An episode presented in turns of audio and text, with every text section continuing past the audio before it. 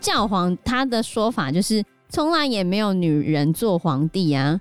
你这个伊琳娜当皇帝不行啊，你是女的不行，所以你就不会是罗马的正统啊！所以罗马的皇位还空着，那我当然就去找查理曼来当罗马的皇帝啊！Hello，大家好，我是 Joe，我是 Fana，我是 Anna。说到中世纪的这些食人魔里面啊，其实还有一个最有名的传说故事，大家都有听过了，就是弗拉德三世。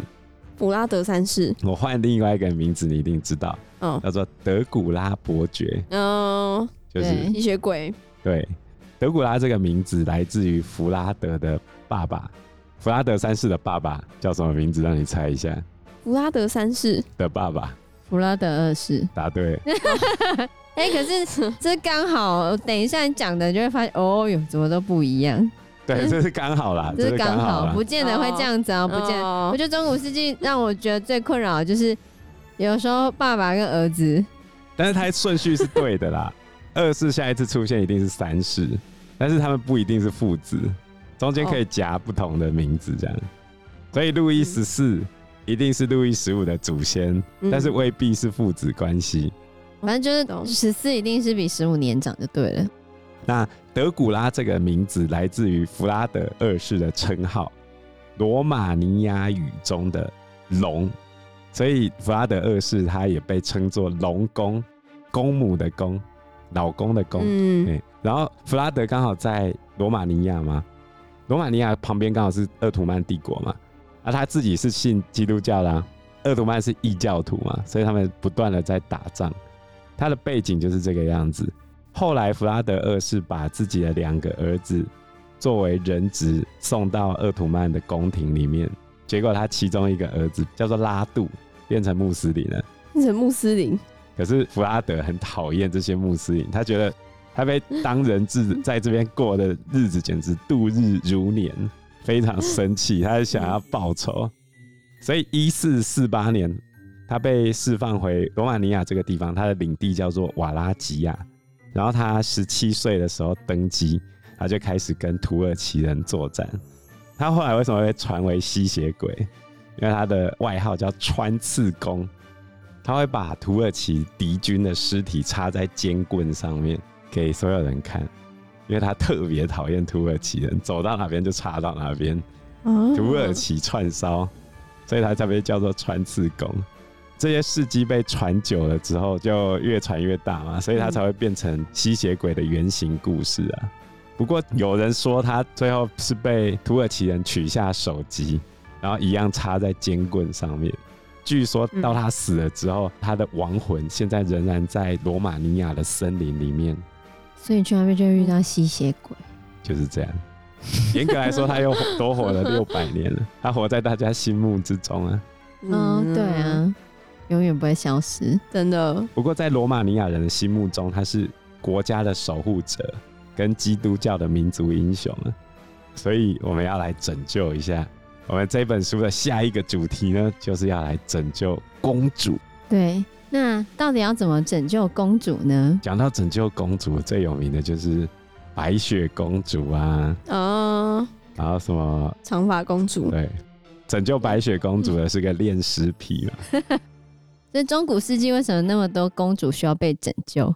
其实就是他们想要争夺王权啊，因为其实要年长的儿子、长子才有继承王位的权利。你如果不是长子的话，基本上你就没有办法继承权利。《冰雪奇缘》里面那个汉斯王子为什么要跑去迎娶安娜？其实就想要争夺王权。他没有继承权啊，所以他必须要去娶有可能有继承权的公主。说到这个有继承权的公主，最近那个英国王室的纪录片又要上了。哦，又要上了吗？就是梅根跟哈利，然后现在又吵起来了。因为梅根一直不断的抱怨王室，他就说他被迫害、被种族歧视啊，很大的媒体压力啊。然后他把自己比拟成戴安娜王妃，有比较亲王室的媒体记者就讲，他们现在住的那么好，开豪车住豪宅，嗯我不知道他在抱怨什么。抱怨一个心理压力吧。那作者这边提到说啊，你若想要拯救公主，你千万不能去的地方就是拜占庭的宫廷，因为你也要看看公主愿不愿意被你拯救，或者公主自己需不需要被拯救，因为你很有可能在拯救公主的时候，你就遭遇到很多不好的事情。那这边提到那个故事呢，其实是欧弗洛西尼公主。欧弗洛西尼公主呢，她的爸爸是君士坦丁六世。那这个君士坦丁六世呢，生平有几个亮点，这是倒反法。他说，君士坦丁六世呢，他输掉了一堆战争，嗯，然后他为了保住他的王位，他弄瞎或者是阉割了他的政敌，为了情妇，休掉了他自己的妻子玛利亚。把玛利亚和他自己两个女儿流放，所以这个欧弗洛西尼公主其实就被流放走，最后住在修道院里面。但是这一个君士坦丁六世，他最后被自己的亲生妈妈弄瞎，废除他的地位，最后被唾弃到没有人记录他是在哪一年死亡。其实玛利亚，也就是君士坦丁的妻子，事实上更像是一个典型的童话公主。因为她本身是来自安纳托利亚北部的乡村地方，她心地很善良，但是有点笨手笨脚的。据说她是因为很漂亮，然后被送到君士坦丁堡，得到君士坦丁六世的青睐。所以你看有没有这种灰姑娘变王妃的概念？但是最后却被流放。所以君士坦丁六世的故事其实是非常曲折离奇。我后来有再去查资料。不止君士坦丁六世的故事很曲折离奇，他的妈妈更是了不起。怎么说？君士坦丁的妈妈叫做伊琳娜，那她出生在雅典，她也被称为是雅典的伊琳娜。为什么要前面要加一个哪里的？因为当时候很多人叫伊琳娜哦，菜市仔超菜市场的，像耶稣的妈妈叫做玛利亚。耶稣有一个女弟子，也叫做玛利亚。这时候要怎么分呢？比如说，耶稣他妈妈来自于拿撒勒城，那、嗯、我们就叫她拿撒勒的玛利亚。哦。然后耶稣的女弟子就叫做抹大拉的玛利亚，来自于不同地方。然后比如说，你就是新竹的发那，台北的发那，就这样。哦，好。所以君士坦丁六世的妈妈就是伊琳娜嘛，嗯，她被称为是雅典的伊琳娜，因为她是生活在。拜占庭统治下的雅典这个地方，那当时候拜占庭有一个特别的选秀会，就叫新娘选拔会，它有点类似选美大赛，然后王室会到各个角落去找漂亮啊、高贵的女子，但是不是随便找，通常要贵族比较有可能啊，还要给他选拔测试，要选拔什么呢？美貌跟智慧，这个选拔制度到俄罗斯还有哦。彼得大帝他妈妈也是选美会选出来的，所以伊琳娜她出生在雅典呢，被称为是雅典的伊琳娜。那她的出生背景到底是怎样，并没有很清楚的记录下来。有说法说他可能是个贵族，但他从小爸妈就死了，是个孤儿。后来呢，他在西元七百六十八年的时候被带到君士坦丁堡，进入皇宫。第二年的时候呢，被嫁给利奥四世。利奥四世后来就跟伊琳娜两个一起统治，他们生下儿子就是君士坦丁六世。没过几年之后呢，利奥四世就死了，很年轻就死了。这时候君士坦丁六世还很小嘛，所以呢，伊琳娜就只好跟君士坦丁六世一起共同治理这个国家。不过据说利奥四世之所以会死掉，是伊琳娜下毒的。有人这样子讲啊，原因是因为当时候的宗教的问题。我昨天晚上在去读书的路上，遇到一个阿伯停下来，然后问我们说，因为我旁边还有一个朋友嘛，他就直接跟我讲说，现在上帝啊，就是情况很危急，可能快要世界末日了，然后需要你的帮忙，你可以暂停一下听我们说话吗？听他，那你怎么回他？他讲话，我说，呃，我有信教啊，就我已经受洗过了，这样子。他说：“哦，真的吗？那就再麻烦你帮我，就是找大家一起来帮上帝的忙。那我就称你们为姐妹跟弟兄，然后谢谢你们。对，然后他就走了。他是外国人吗？不是啊，就是一个非常 local 的阿北，讲台语。啊，好酷哦！阿贝用台语给你传教，都要掺杂台语这样子。哇塞！我想说，哦，好，太厉害了。对，很神奇。我觉得基督教都很有那种热情要传播。对，所以其实，在伊琳娜的时候，也是有类似的问题。她所生长的背景就叫做圣像破坏运动时期。拜占庭帝国在八世纪到九世纪的时候。他们王室哦，开始取缔国内所有崇拜圣像的分子，只要一查到就把圣像给破坏。为什么会破坏圣像？因为当时欧洲很多地方被日耳曼蛮族入侵，或者是被阿拉伯占领的那些地方的修士们怎么办呢？他们就逃到拜占庭帝国里面。那他们逃到拜占庭帝国里面的时候，他们为了吸引那些信众去教会那边斗内捐献。那他们就干脆放个圣像在那边，这样民众比较好过去捐献就对了。不过民众过去捐献的时候，就会压缩到政府收税嘛。嗯，所以对于皇宫来说，他们当然非常不开心啊。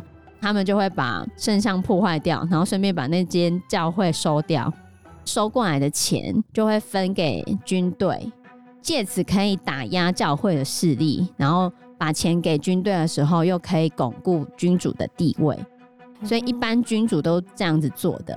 但是伊琳娜呢，她是支持圣像派的，所以她在伊琳娜掌权的时候，她就开始宣布，所有破坏圣像的都是异端。她认为崇拜耶稣的画像是没有问题的，所以她是这一派的。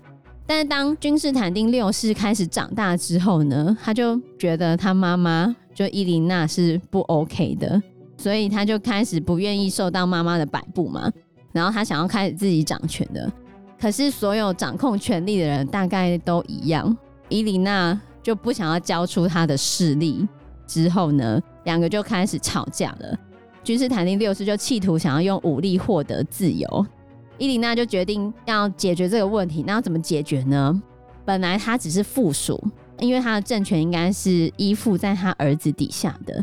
但伊琳娜就想要做主皇帝，他儿子当副皇帝，要以他为主就对了。可是他的这个想法呢，惹怒了一些军官。这些军官是非常讨厌伊琳娜的，因为我刚刚有讲到嘛，破坏圣像派的时候，他们收到的钱其实是拿给军官的。但是伊琳娜是保护圣像派的，这样子就压缩了军方的利益。其实军方是不喜欢伊琳娜的。所以这些军方他们根本就不愿意向伊琳娜宣誓，后面甚至军方还起义起来废掉了伊琳娜。所以其实伊琳娜是拜占庭帝国第一个女皇帝，她在统治时期实质上就是女皇了。但是这个女皇呢就被废掉了，然后改宣布君士坦丁六世为唯一的皇帝。当时被废的伊琳娜呢，她就只好离开皇宫。可伊琳娜很厉害哦，她离开了皇宫之后啊，她在宫外的那几年，竟然还可以控制她的支持者，然后她的同党呢，利用各式各样的方式，不断的给君士坦丁六世洗脑，说伊琳娜毕竟是你的妈妈，你怎么忍心让她一个人在外面？你妈养你养那么大，就把她接回来吧。后来君士坦丁六世还真的把她妈妈接回来，然后还继续让伊琳娜。请继续让伊琳娜做副皇帝，但是刚刚前面有讲到嘛，君士坦丁六世他并不是很会当皇帝，主因是他们在对外战争的时候，他每次都打输，他输了很多场战争，然后那些反对他的人，他就用很残酷的方式来去镇压他们，嗯、像他就我刚刚讲了，他有把那些政敌弄瞎，或者是阉割掉他们，让他们变成太监。反正就阉割掉他们就对了，而且伊琳娜帮他选了玛利亚当皇后嘛，嗯，可是他不喜欢玛利亚，他要跟玛利亚离婚，即便玛利亚已经帮他生了两个女儿，他还是坚持要跟玛利亚离婚。他当时跟皇后离婚是不被教会所允许的。还记得英国有一个亨利八世，他为了跟首任老婆离婚，对，最后搞出了一个英国国教派，嗯，这个。离婚对当时的基督教来说是一件大事，而且伊琳娜所在的这个时期还没有分裂出东正教，所以它还是归教宗管的。好，那到底为什么要吵成这个样子？其实基督教里面一直有两派，一派是以传教为优先的。那传教为优先的人，他就会觉得，你想一想哦，你现在到任何一间庙，比如说假设我们在台北的话，去行天宫，理论上你会期待看到一个关公的圣像，结果你一走进去，你发现那个神桌上什么都没有，你会觉得没有 feel，对不对？对，空虚。我我要去传教的时候，我要跟你讲这关公长怎样，对不对？你才有那个 feel 啊！而且还有另外一个争执点，就是耶稣的妈妈圣母玛利亚可不可以拜？如果你要拜圣母玛利亚的话，那对于很多教义的解释上就完全不一样了。所以有人认为圣母玛利亚该拜，有些人认为不该拜。其实该拜的根本理由是希望吸引女生的教众。因为有女生可以拜啊，我们台湾最受人欢迎的神明都是女生，妈祖跟观世音菩萨。观世音菩萨本来在印度是男的，可是你看我们台湾也是把它画成女的嘛。啊当然前面有一些历史因素啊，但是你看我们都比较喜欢女相的神嘛，所以有些人选择我为了传教，那我要有圣像，我要有圣母玛利亚。可是对于另外一派的人，就说你背离了原本的教义，大家就开始吵。再加上政治因素，其实这都是理由啦。主要是政治因素，大家要斗啊，我就找了这个破坏圣像的理由，分成两派开始搞嘛。那君士坦丁六世本身就蛮弱的，他整天在打败仗。刚才安娜有说嘛，所以后来他的叔叔们觉得这家伙一直打败仗。他们一定有机会可以夺权，所以他们跑去亚美尼亚发动政变，结果失败了。君士坦丁六世就把他叔叔抓起来嘛，把他叔叔的眼睛挖掉。那些政敌就是他的叔叔们哦，就把他叔叔们的眼睛挖掉，还割他们的舌头，还有下面，还有下面，对，都割了，能割的都割了。嗯，所以你看，君士坦丁六世到了这个 moment，他把所有该得罪人都得罪光了。而且他最不应该做的事情是他真的还是离婚了。离婚了之后还娶自己的情妇。他一开始是以宗教理由夺权成功，现在宗教的也不听他，对外又打败仗。其他的大臣们看到你对你叔叔这样，这个家伙简直废爆 又残暴。所以这时候伊琳娜呢，她就觉得该到她自己出手的时候了。所以在西元七百九十七年的时候，伊琳娜就逮捕了她自己的亲儿子君士坦丁六世，让人刺瞎了他儿子的双眼，废黜了儿子，然后把君士坦丁六世关到了修道院里面。所以伊琳娜就变成了拜占庭唯一的皇帝。从这边看起来。君士坦丁六世本来应该是玛利亚的白马王子，嗯，但是这个白马王子最后竟然流放了玛利亚。那他流放玛利亚的原因是因为玛利亚没有帮他生儿子，所以他就流放玛利亚跟自己的两个女儿，流放到一座小岛的修道院里面。伊琳娜后来她就自己当上了女皇，她的权衔是皇帝，她的单字是男性的帝号。是用阳性的帝号，不是用女性哦。所以她实质上就是拜占庭的皇帝。嗯、可在这个时候呢，西欧那边却开始出现了一个问题。西欧那边已经有法兰克王国嘛，他的国王叫做查理曼。查理曼就是扑克牌里面的爱心 K，呃，就那个查理曼大帝，王中之王，就是水行侠里面他去传承仪式的那一个 王中之王。查理王，对，那据说桅杆就像线炮，什么东西啊？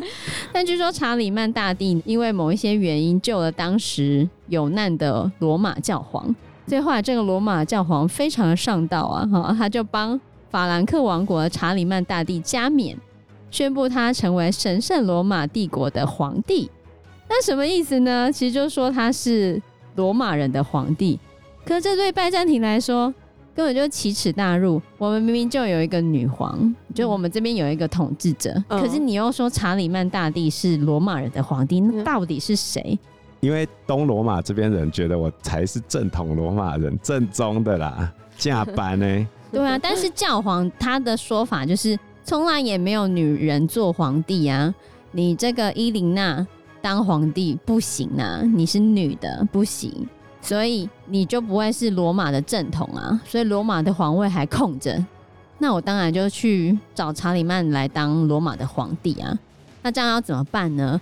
查理曼他就想了一个方法，他想说他这个政权好像也只是罗马教皇赋予他这个权利，可是如果不被承认怎么办呢？所以他非常聪明，他打算跟伊琳娜联姻。伊琳娜自己也想嫁给查理曼。他想要引外援来巩固自己的地位，这两个都是因为政治因素。对，准备要结婚了。对，两、哦、个就非常愉快的决定要结婚。嗯、可是呢，在查理曼的求婚使者刚到君士坦丁堡不久，伊琳娜就被贵族们发动宫廷政变推翻了，然后就被流放。就差一步，有没有这个非常的曲折离奇？真的。后来竟然是他们的财政大臣，叫做尼基弗鲁斯，被永历继位，所以又变成新的王朝开启了。哦，那尼基弗鲁斯呢？他也很惨，他当上国王之后啊，去跟保加利亚打仗，然后被保加利亚的国王杀掉了。然后保加利亚的国王还把他的头砍下来，外面镀银，做成酒杯倒酒来喝。很可怕，然后他呢还好吧？我们岳飞都讲说“壮志饥餐胡虏肉，笑谈渴饮匈奴血”。你在讲，可是他打仗的时候，然后就死了。哎，谁叫他去政变人家？打仗失去头颅，头颅还被拿来当成酒杯，这蛮惨的吧？然后他死了之后呢？他的儿子叫做斯陶拉基奥斯，斯陶拉基奥斯，对。可是因为斯陶拉基奥斯也跟他爸爸一样有去保加利亚保加利亚打仗，然后在他打仗的时候，他也被击败。他被打仗的时候受了重伤，因为他伤得很重嘛，继位两个月根本也没有办法正常履行皇帝的职责，怎么办呢？因为尼基弗鲁斯还有一个女儿，然后他的女婿是宫廷的总管，叫做米海尔，所以斯陶拉基奥斯就被迫让位给他的姐夫，叫做米海尔，就是米海尔一世。所以你看，米海尔呢，他也是因为娶了公主，然后就当上了国王。那他应该长得挺帅的吧，所以才能当上国王。嗯、但是他也只当了两年，因为他又跑去打保加利亚，然后又输了，他是自己选择退位，然后这个尼基弗利亚王朝就结束了。啊，就这样哦。总历时十一年结束，好短哦。对啊，超短命。所以你看。你娶了公主之后会比较好吗？不见得。对，对于公主来说，公主到底需不需要你拯救？那你救了公主之后会比较好吗？不一定啊。如果查理曼成功救了公主，那也不是公主，那是女皇。皇帝？谁跟你女王？皇帝。所以你会发现，很多传说背后其实都是有它真实的历史，但是我们看到的那些传说看起来都很美好。